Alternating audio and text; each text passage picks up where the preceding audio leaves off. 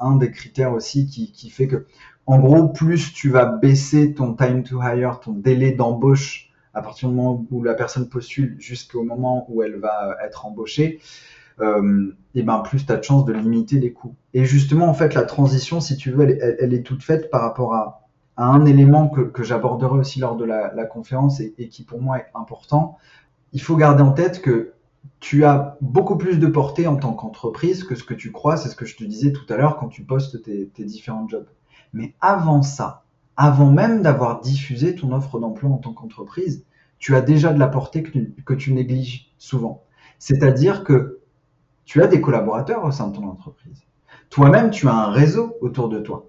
Toi-même, tu connais des gens qui connaissent des gens qui connaissent des gens. Si tu veux, on peut digitaliser, on peut aider au maximum les entreprises. On va les aider à réduire ce délai d'embauche, etc.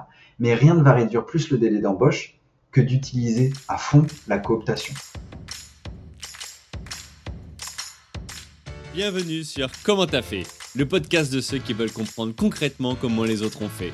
Je m'appelle Julien Hatton, je suis cofondateur de l'agence de communication BuzzNative et je vous propose de partir ensemble à la rencontre d'entrepreneurs et dirigeants passionnés et passionnants, pas toujours dans la lumière, mais qui font pourtant rayonner leur structure et leurs équipes. À ces profils au parcours non linéaire, audacieux ou encore atypiques, je n'ai qu'une seule envie, leur poser la question comment t'as fait? Si vous aussi auditeur, vous rêvez de découvrir les coulisses et le quotidien de nos invités, que vous soyez entrepreneur averti, débutant ou en devenir, abonnez-vous et embarquez avec moi chaque semaine pour des épisodes d'une heure qui vous feront gagner des années d'expérience. C'est parti Bonjour chers auditrices, chers auditeurs. Aujourd'hui pour ce nouvel épisode du podcast Comment t'as fait, j'ai le plaisir d'accueillir Adrien Lemagro, responsable des ventes France de Softgarden, spécialiste du recrutement qui associe humain et technologie, une entreprise allemande composée de 150 personnes. Salut Adrien Salut Julien. Alors Adrien, tu es avec nous aujourd'hui pour nous parler de ton parcours, mais pas que, puisque tu interviens le jeudi 9 juin après-midi euh, lors de euh, l'événement les Connection Days 2022 organisé par le Labo Village Baïséa et par la métropole d'Orléans. Cet événement qui se veut donc le rendez-vous de l'innovation digitale des entreprises, qu'elles soient TPE, PME, start-up ou industrie, pour les aider à accélérer leur développement. Quatre thématiques qui seront traitées, la communication, le recrutement et la fidélisation des collaborateurs, la cybersécurité et la RSE. Toi, Adrien, en tant que responsable des ventes sur la France pour Softgarden, tu interviendras lors de ces Connection Days 2022 pour nous partager les astuces incontournables pour bien recruter. Ton histoire, c'est celle d'un homme qui a commencé par la communication. Ensuite, tu as accompagné des très gros comptes dans la mise en place technique de leur billetterie. On parle de Formula One, de MotoGP, de la Juventus, hein, pour, les, plus foutés d'entre nous. Et aujourd'hui, tu es responsable des ventes France pour cette société allemande, Softgarden. Cette entité française de cinq personnes se veut comme une start-up qui se construit, se développe avec une belle ambition et surtout est en train de poser les fondations pour préparer une croissance rapide à venir, en tous les cas souhaitée. Ce que je propose pour l'épisode du jour, c'est d'évoquer tous ces sujets et pour cela, nous allons organiser notre échange autour de deux grands chapitres. Le premier, c'est comment tu as fait, toi, pour passer d'étudiant en communication à responsable euh, des ventes France dans le secteur du recrutement? Ensuite, on évoquera le sujet euh, de ta conférence, c'est-à-dire comment faire pour recruter efficacement en 2022 et on parlera notamment du marché du travail suite au Covid-19. OK pour toi? C'est OK pour moi. Super, bah écoute, partons directement sur le premier chapitre. Comment tu as fait pour passer d'étudiant en communication à expert du recrutement d'entreprise? En fait, pour faire très très simple, sur le, sur le parcours, euh, déjà depuis, depuis le parcours à, en, en, fac et, quand j'étais étudiant en communication. Et, et toutes les, les expériences que j'ai pu avoir finalement tout au long, euh, tout au long de mon chemin euh, dans ces, ces dix dernières années, on va dire, j'ai bougé un petit peu. Euh, j'ai vu un peu ce qui se faisait en Angleterre, j'ai vu ce qui se faisait en Allemagne. Euh, j'ai travaillé, comme tu le disais, à, Monaco dans, la billetterie, dans le digital déjà, et maintenant euh, sur, la France, de retour sur la France. Mais, le dénominateur commun finalement avec ce parcours-là, c'est qu'à chaque fois, ça s'est fait de rencontres. À chaque fois, ça rien n'était prévu. J'ai pas un parcours euh, linéaire où je m'étais dit j'avais un plan et tout.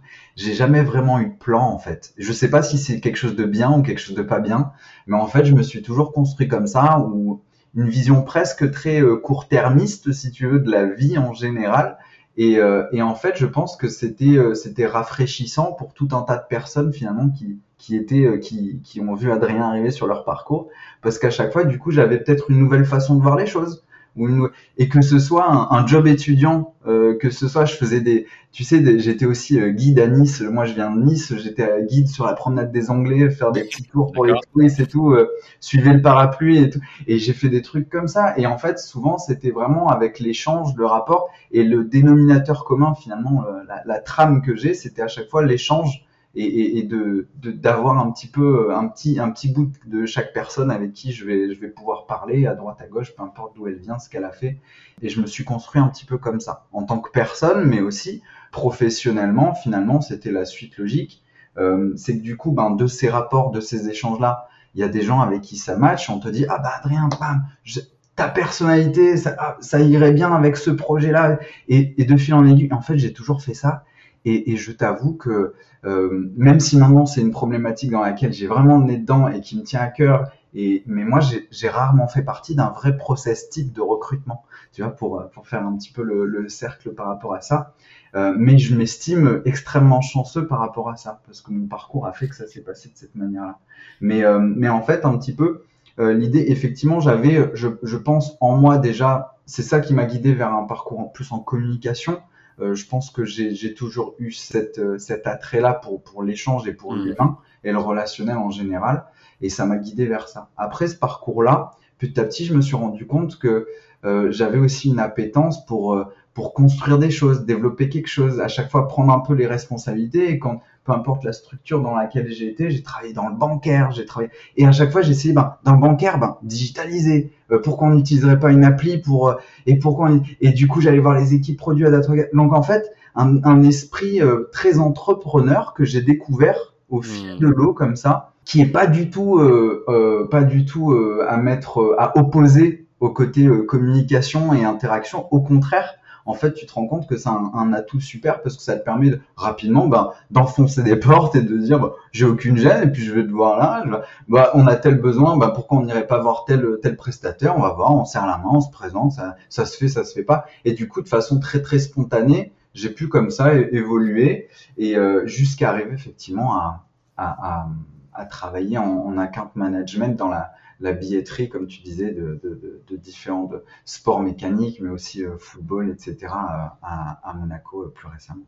Alors, je voudrais revenir justement sur ça. Donc, tu dis que toi, tu n'avais pas un plan de carrière défini hein, quand tu as commencé les études en, communication. Et après, donc, ce côté entrepreneur ou intrapreneur, tu crois que ça vient d'où ça? C'est, lié au profil? C'est lié à toi ou c'est générationnel?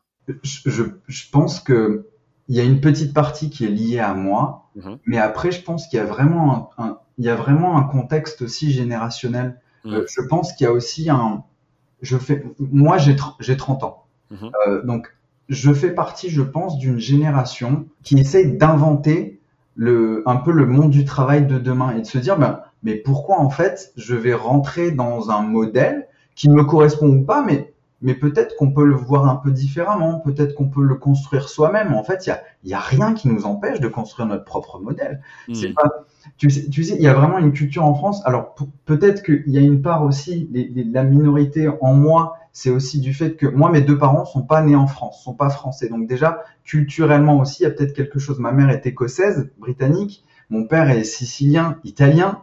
Et, et donc ces deux deux grosses, euh, fortes, euh, de, de, de, de, cultures assez marquées. Et, euh, et moi, je suis, je suis au milieu, je suis, je suis, je suis en France, mais je pense que ça fait aussi partie intégrante. Peu importe limite d'où ils viennent, mais juste le fait d'avoir aussi plusieurs cultures mélangées, ça permet d'ouvrir un peu les, les, champs, les perspectives, etc. Et tu vois les choses différemment en général. Hmm. Je pense que ça, c'est la petite partie qui fait que, oui, je fais partie maintenant plus de cette, c'est, c'est intra-entrepreneur, parce que aussi, je me suis dit que je me suis jamais reconnu en fait dans le modèle. Euh, je fais mes, je finis mes, je suis bon élève à l'école. Ensuite, ben, tu pars dans une bonne école où, tu finis euh, major de ta promo et ça veut dire que c'est ça, c'est ça ton indice de qualité, tu sais. Hmm. Ou dans les meilleurs, tes notes. C'est pour te jauger. C'est ça qui fait de toi un bon élément. Ensuite, tu, tu, tu arrives dans une bonne école. C'est ça qui fait de toi, c'est ça qui gage de qualité, rien d'autre.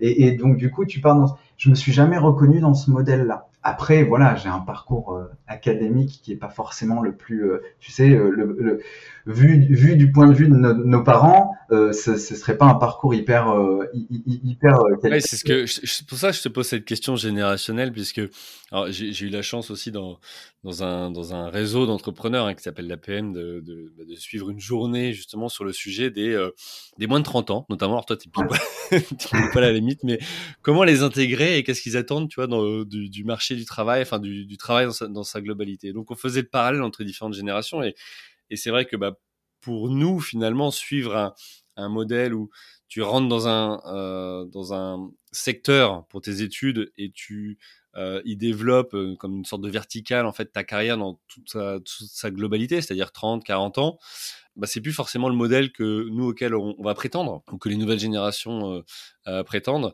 Donc c'est comment tu deals aussi avec ça, puisque alors euh, je suis peut-être déjà entré dans la deuxième partie, euh, notamment la partie recrutement, parce mmh qu'aujourd'hui j'imagine que tu recrutes plus pareil ces profils-là qu'il y a 10 ans ou 15 ans. Bon, on va garder ça, tu, tu gardes ta réponse pour, pour après, on va finir sur ton parcours, mais je voulais ouvrir ça, voilà, le poser là sur la table pour qu'on y pense.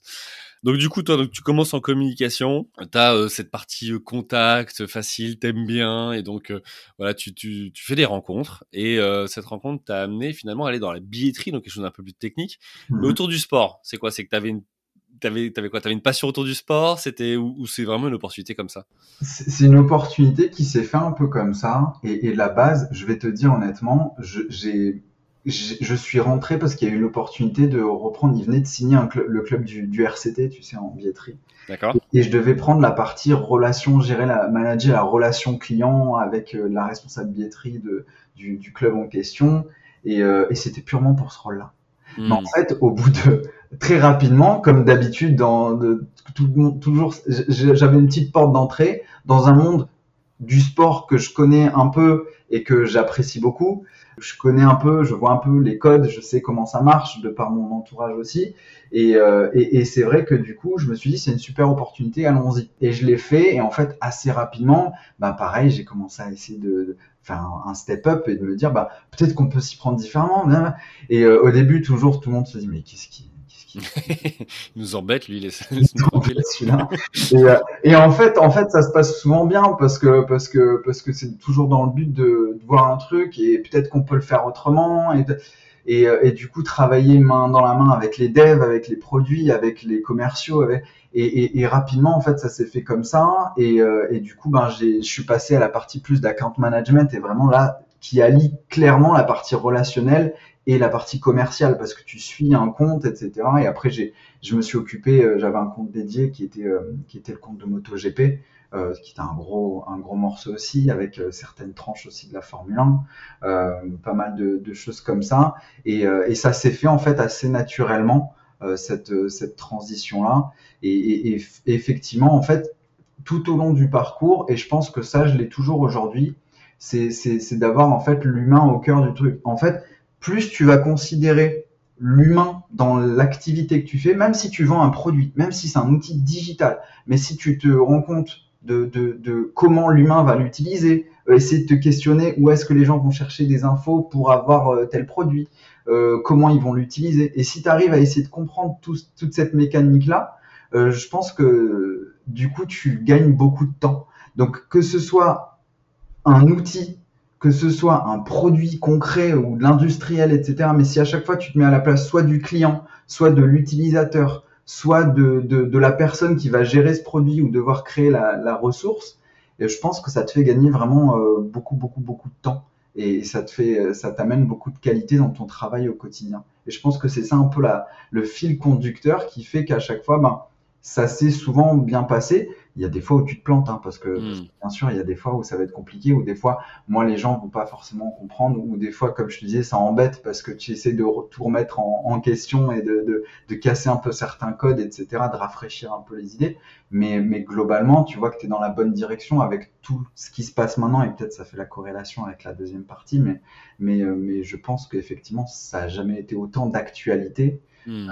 Euh, que tu peux digitaliser tout ce que tu veux, mais personne ne va remplacer l'interaction lors d'un entretien, par exemple, si on parle de Ouais, alors que c'était la peur il y a dix ans, c'était euh, tous, euh, enfin voilà, tous les marchés vont se faire ubériser ou digitaliser et il y aura plus d'humains et en fait on se rend compte que probablement non, ce sera pas ça. Ok, pour finir sur ton parcours, donc euh, on voit que tu as commencé par la communication, tu parlais de la relation, de l'échange, des liens, enfin voilà, de, de, communiquer. Tu pars après dans, dans, dans, un sujet un peu plus technique, mmh l'IT, la billetterie, etc. Et après, euh, donc là, tu prends euh, la responsabilité donc des ventes France pour euh, donc dans le secteur du recrutement. Et là, bah en fait, j'ai envie de dire maintenant avec le recul, alors que tu peux dire sur le CV, bon bah ok, un coup il va à gauche, un coup il va à droite. bah en fait, ça, moi ça fait sens en tout cas parce que tu as de la techno, c'était une expérience, tu as dans le recrutement de l'humain et de la communication. Et en fait, tu vois, c'est on peut avoir finalement une, carrière ou un parcours qui, sur le papier, pour certains, peuvent ne pas être linéaires, j'ai envie de dire comme ça, tu vois. Mmh. Il y a probablement d'autres termes que tu utiliseras à ma place, mais euh, et qui, pour autant, bah, tu vois, permettent de comprendre un parcours, d'avoir du sens et de se dire, bah, ok, j'ai pu progresser aussi dans ma carrière. Est-ce que c'est ça ou est-ce que euh, Là, je viens tout juste, moi, d'imaginer euh, quelque chose complètement loufoque. Je pense que tu es, dedans, tu es dans le vrai. C'est exactement, enfin, c'est le constat que je ferai aussi. Euh, après, bon, sur, sur mon cas, c'est toujours difficile d'avoir du recul, mais, mais je suis pas le seul en fait. Quand je discute comme ça autour de moi, je, je suis pas le seul parce que euh, déjà, on n'est plus dans ce schéma de, de, de, de longue carrière aujourd'hui pour plein de raisons différentes. Euh, je pense que c'est pas juste une simple volonté de ne pas être 30 ans dans le même job, parce que franchement, si je suis épanoui 30 ans dans le même job et qu'à chaque fois j'arrive à apprendre de nouvelles choses et, et, ressortir de ma zone de confort et, et qu'on m'apprenne des choses et, et, que, que, ce soit à chaque fois euh, renouvelé, il n'y a aucun problème. Moi, j'ai pas, mm. pas de, j'ai pas de vraie barrière à, à, à, ça. En revanche, tu te rends compte que je pense, c'est mon avis, le parcours, il sera d'autant plus riche si tu as eu des moments où, où c'était beaucoup plus difficile. Tu as eu des moments où tu as retenté un pari, ça n'a pas marché. Et du coup, ben, en général, quand ça marche pas, finalement, ça te sert beaucoup plus à long terme parce que du coup, hmm. tu sais que euh, là, on est en train de monter un truc en France. Il y a des trucs qui ont marché. J'ai tenté des choses. Il y a des,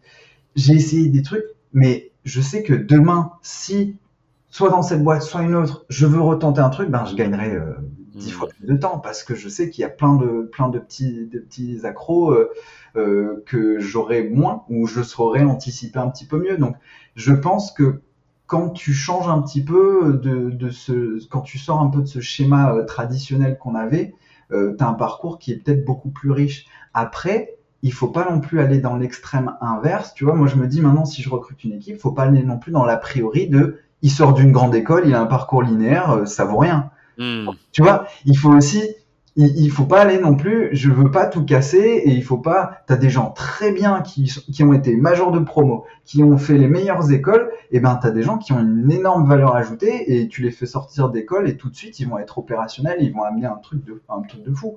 Donc, c'est ça aussi, je pense qu'on est dans cette période d'entre-deux où il faut pas non plus tout casser. Il faut pas non plus faire la révolution, euh, tu vois. Je veux pas faire l'anarchie du monde du travail, et c'est pas parce que j'en suis un peu issu, tu vois, de ce côté un peu décousu, que, que c'est la clé de la réussite, pas du tout. Ouais, et tu vois, je pense que c'est vraiment aussi la personnalité. On, on parle là au, ceux qui nous écoutent, hein, sont des euh, dirigeants de TPE, PME, start-up, industrie. Et donc, chacun, en fonction de son éducation, son parcours, sa perspective, tu vois, on peut avoir un avis sur, euh, sur, sur le sujet. Et je me souviens, il y a quelques années, avoir aidé quelques, quelques amis qui disaient, bah, regarde, mon CV, il est un peu décousu ou autre, euh, je sais pas quoi dire. Et en fait, il y a une belle histoire, une belle richesse derrière tout ça à raconter. Et ce sont des profils qui sont super intéressants aussi pour les boîtes. Après, c'est plus aussi, bah, voilà, quelle est la position de la direction ou du recruteur par rapport à ce type de profil? Est-ce qu'on est plus à l'aise avec des profils qui, voilà, sont, ont une carrière un peu plus linéaire ou pas? Euh, Ça, après, bon, c'est euh, euh, les, les, appétences de chacun. Avant qu'on file sur la deuxième partie, une dernière question. Qu'est-ce qui t'a motivé, toi, à rejoindre Soft Garden Voilà, c'est l'approche, c'est, enfin voilà, qu'est-ce qui t'a, qu'est-ce qui t'a plu dedans? Je, je, pense que c'est les 20 minutes d'échange que j'ai eu avec le CEO qui est, qui est Berlin, qui s'appelle Mathias Seze. Euh, j'ai parlé, j'ai échangé avec quelqu'un qui me disait, euh, voilà, j'ai tel projet, je vois les choses comme ça. Je te cache pas que 10 minutes de l'échange c'était sur le projet, 10 minutes c'était euh, c'était de parler un peu de nos vies, de notre parcours et de façon très très informelle. Mais tu étais dans un cadre d'entretien ou pas? Ou non, tu l'as rencontré comme ça euh? Non, c'était c'était hyper informel en fait. C'était c'était quelqu'un de mon réseau, quelqu'un que je connaissais, qui me connaît très bien depuis euh, quelques années, euh, qui m'a dit Adrien, on lance la France, on risque de lancer la France. c'était encore en projet, j'étais encore en poste. On risque de lancer la France. Qu'est-ce que t'en penses et tout On a besoin de quelqu'un pour en gros mettre les, premières bases et commencer l'activité commerciale parce que c'est un marché qui a l'air intéressant pour notre activité. Et euh, j'ai dit ah intéressant et tout, bah pourquoi pas, bah tu m'en recontactes quand on se reparle quand c'est concret et que c'est parti. Et en fait elle m'a rappelé genre c'était un projet pour euh, courant de l'année, c'était en début d'année ça. Et elle m'a rappelé genre deux semaines après, elle m'a dit ben le CEO euh, il est il est hyper chaud et il faut qu'on lance la France mais maintenant. D'accord. Et, en fait voilà j'ai donc quelques jours après j'avais cet échange là en visio avec le, CEO et, euh, euh, et, je posais madame dans la semaine.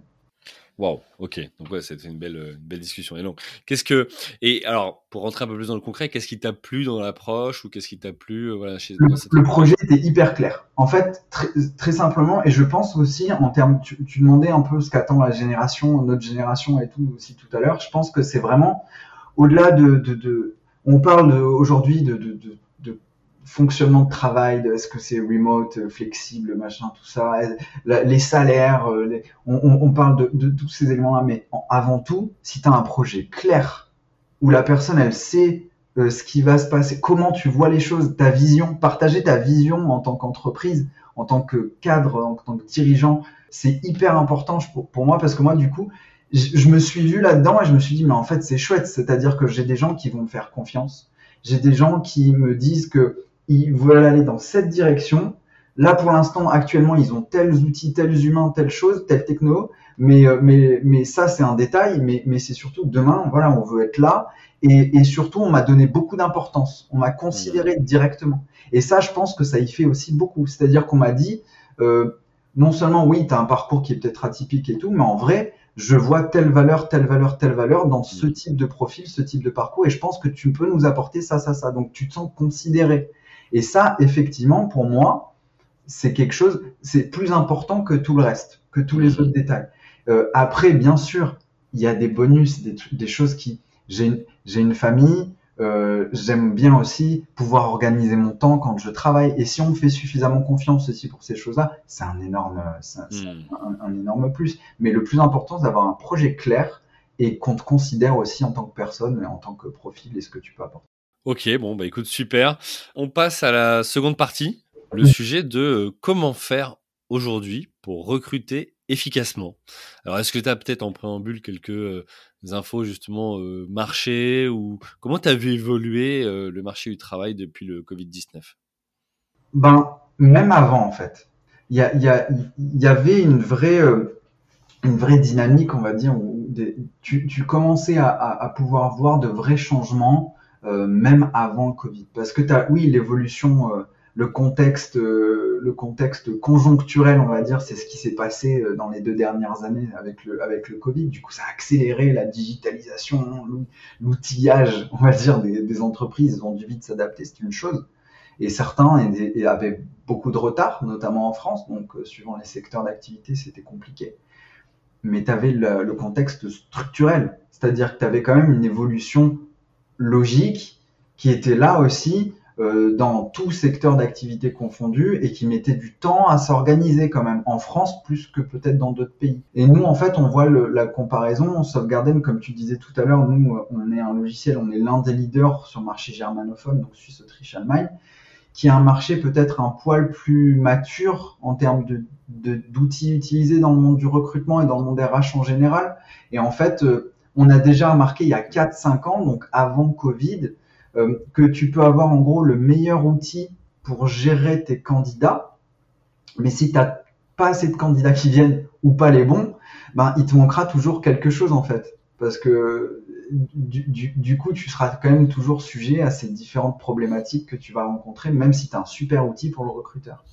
Et en fait, on est arrivé aussi à un moment où ça commence à pulluler. Euh, il y a beaucoup, beaucoup d'outils de, digitaux, euh, de logiciels de recrutement euh, qui ont fleuri un peu partout en Europe et en France notamment, des super outils hyper bien construit, etc. Mais qui à chaque fois était hyper orienté recruteur. Donc je vais toujours demander au recruteur, l'aider à, gagner du temps, lui dire tu vas mieux collaborer, tu vas multidiffuser tes annonces en un clic et tout. C'est chouette. Mais il manquera toujours quelque chose pour la bonne et simple raison qu'il n'y a personne qui a demandé au candidat ce que le candidat attendait.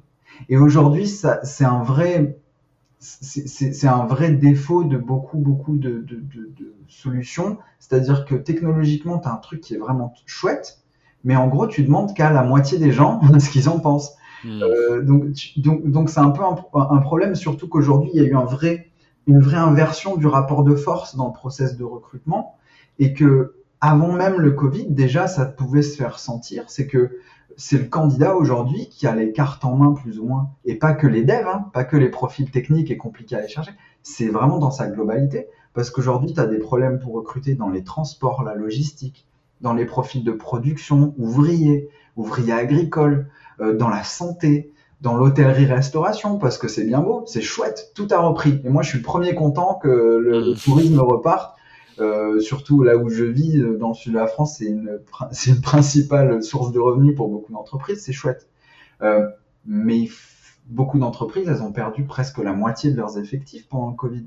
Hmm. Euh, de façon souvent forcée, pas forcément voulue, mais il faut bien les réembaucher ces gens. Et là, c'est très très compliqué pour repartir un petit peu de l'avant dans son effectif. Donc du coup, tout le monde est impacté. Là, il y a une vraie urgence pour moi, et c'est ce qu'on avait fait au sein de Sauvegarder, et c'est ce que j'avais aimé aussi, c'est de tourner un peu le focus sur le candidat, essayer de comprendre ben, où est-ce qu'il va chercher ses infos, de quelles infos il a besoin pour pouvoir postuler, euh, qu'est-ce qu'il attend en fait euh, Est-ce qu'il attend euh, telle telle information Et du coup de trouver des meilleurs leviers pour que l'entreprise elle puisse arriver à les atteindre, arriver à faire sens parce que souvent en fait il y a un vrai gap, il y a un vrai il y a un vrai écart en fait entre comment le recruteur voit le, le recrutement et comment le candidat voit les choses de son côté. Mmh. Et on se rend compte que ce qu'on veut en fait, l'idée c'est de rapprocher un peu les deux et de les, les, les, les remettre ensemble et, que tout le monde soit un peu, soit un peu en face par rapport à, par rapport à tout ça. Donc c'est un peu Ok. Le, constat. Donc, ce que je comprends, c'est que pour toi, du coup, c'est plus maintenant des entreprises qui recrutent des candidats qui euh, attendent euh, indéfiniment ou pas euh, des réponses de ces recruteurs, mais c'est plus maintenant, bah, voilà, un équilibre en disant, bah, moi, je suis candidat, moi, je suis euh, recruteur ou euh, dirigeant. Euh, bah, chacun, on a à trouver la prochaine nouvelle expérience qui va matcher et fonctionner pour les deux. Et donc, bah, on a tous les deux à, à bah, des envies. Et donc, comment on arrive à finalement se, se retrouver? C'est un peu bah, de, la, de, la, rencontre, mais entre candidat et, et entreprise. Est-ce que tu as vu évoluer d'autres choses, justement, dans le rapport au recrutement, que ce soit du côté entreprise ou du côté candidat? Si une chose, une chose vraiment plus dans le détail, mais en termes de, en termes d'outils, tu te rends compte que actuellement, euh, il y, a quelque chose en termes de parcours, d'expérience, on va dire, d'utilisateur pur, euh, sachant que ben, aujourd'hui, 99% des recrutements, ça se fait en ligne, ça se fait sur Internet, du moins ça commence sur Internet. On a remarqué un, quand tu fais le parallèle avec une expérience un parcours client que tu vas avoir sur les plateformes en ligne.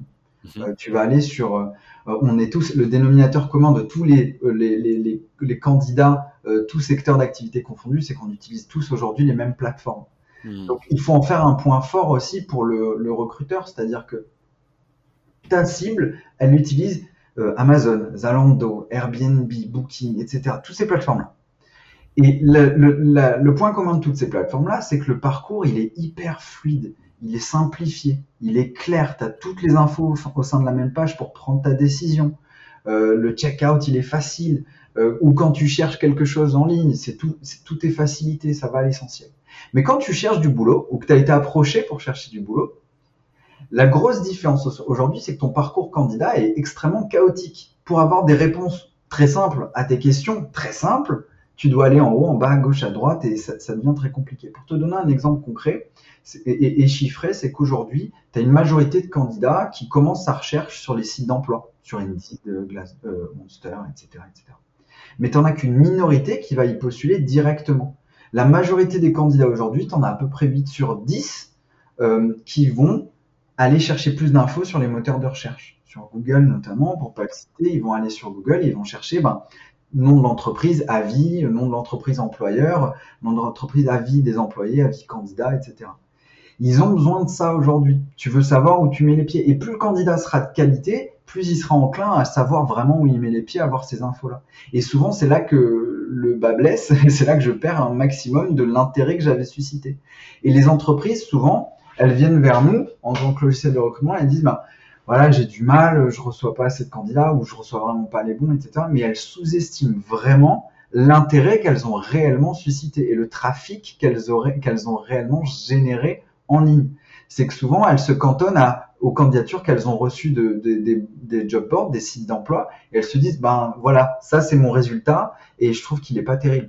Ouais, mais non, c'est qu'une partie de ton résultat. C'est que la majorité, ils ont, ils ont sur les moteurs de recherche, et après, ils ont été perdus dans la jungle des résultats.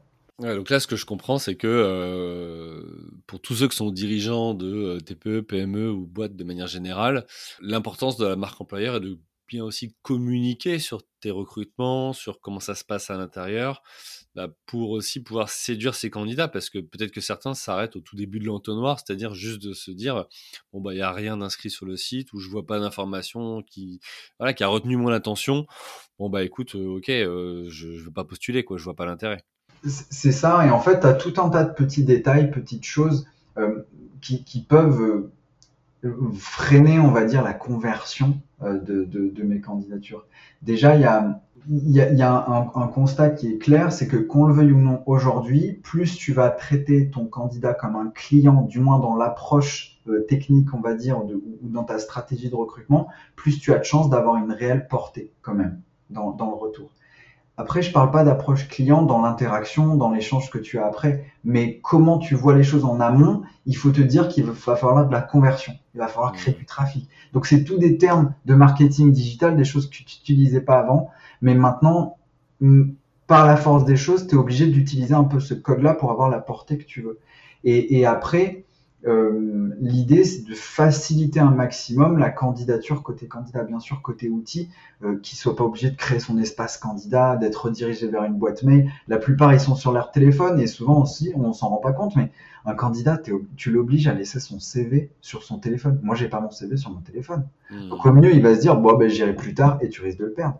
Donc, ça aussi, ça, ça fait partie des éléments à prendre à prendre en considération. On va vers quoi euh, c'est une question de prospective, mais on va vers quoi Demain, on aura tous notre, CV numérique avec tous les liens de nos réseaux sociaux ou autres, où on pourra en un clic euh, postuler euh, sur une plateforme globale, sur, je sais pas, tous, les sites de recrutement. Tu vois quoi, toi, comme ça, dans l'avenir? Moi, je vois pas forcément de.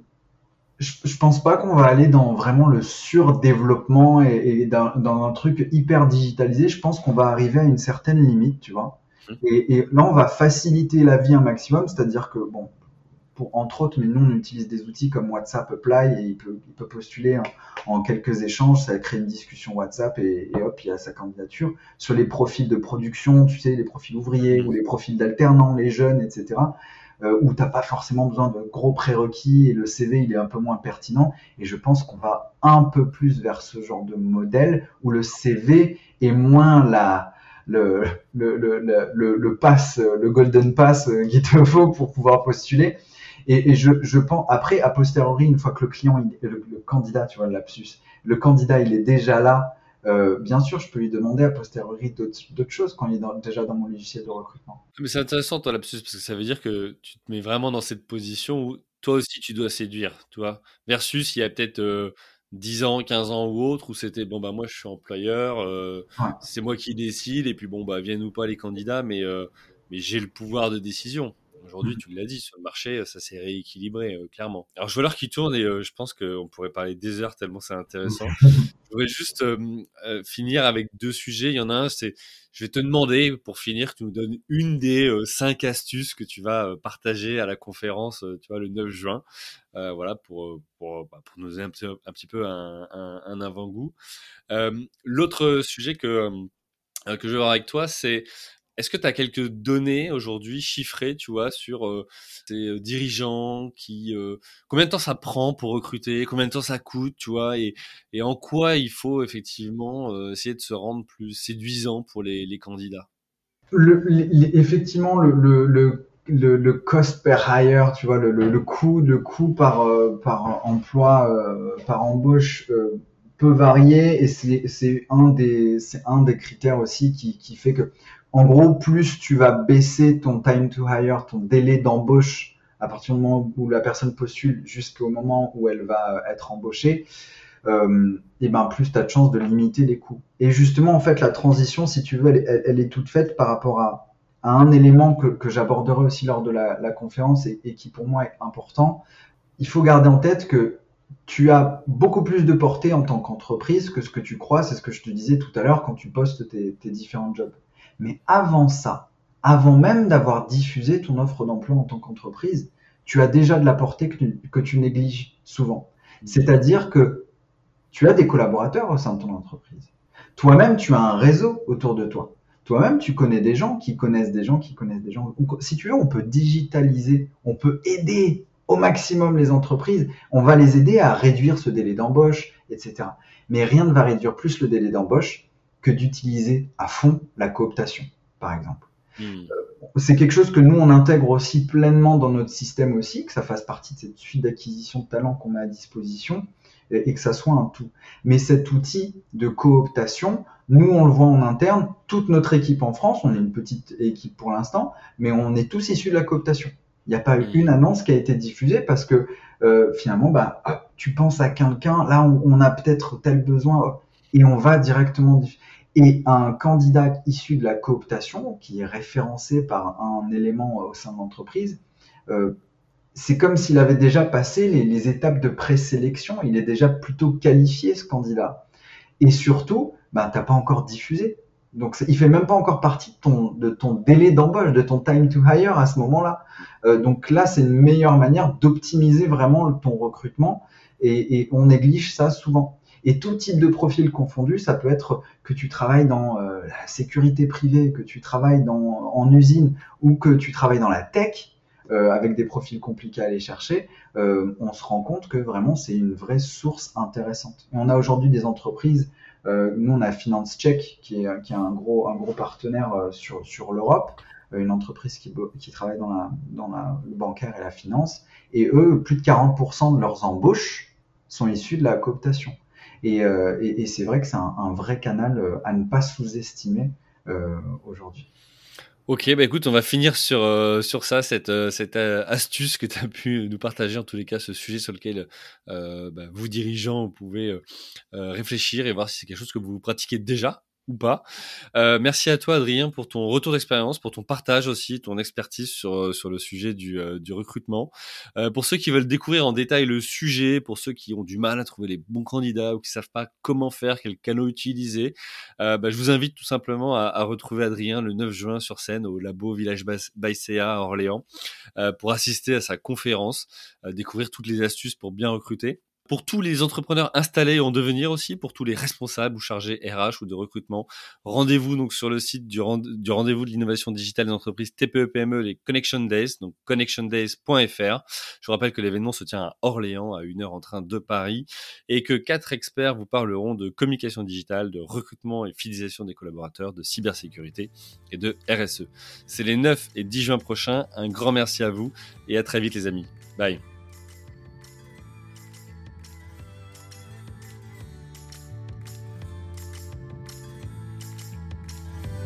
Merci à vous, chers auditeurs, d'avoir suivi l'épisode jusqu'au bout. Si vous êtes arrivé jusqu'ici, c'est que le podcast vous a plu. Alors pour nous aider à continuer, rendez-vous sur votre plateforme d'écoute de podcast préférée et laissez-nous un avis 5 étoiles avec un commentaire positif ou un message pour notre invité du jour. Parlez du podcast autour de vous, c'est le meilleur moyen de nous aider à vous proposer du contenu de qualité. C'en est fini pour aujourd'hui, un grand merci à vous et à la semaine prochaine.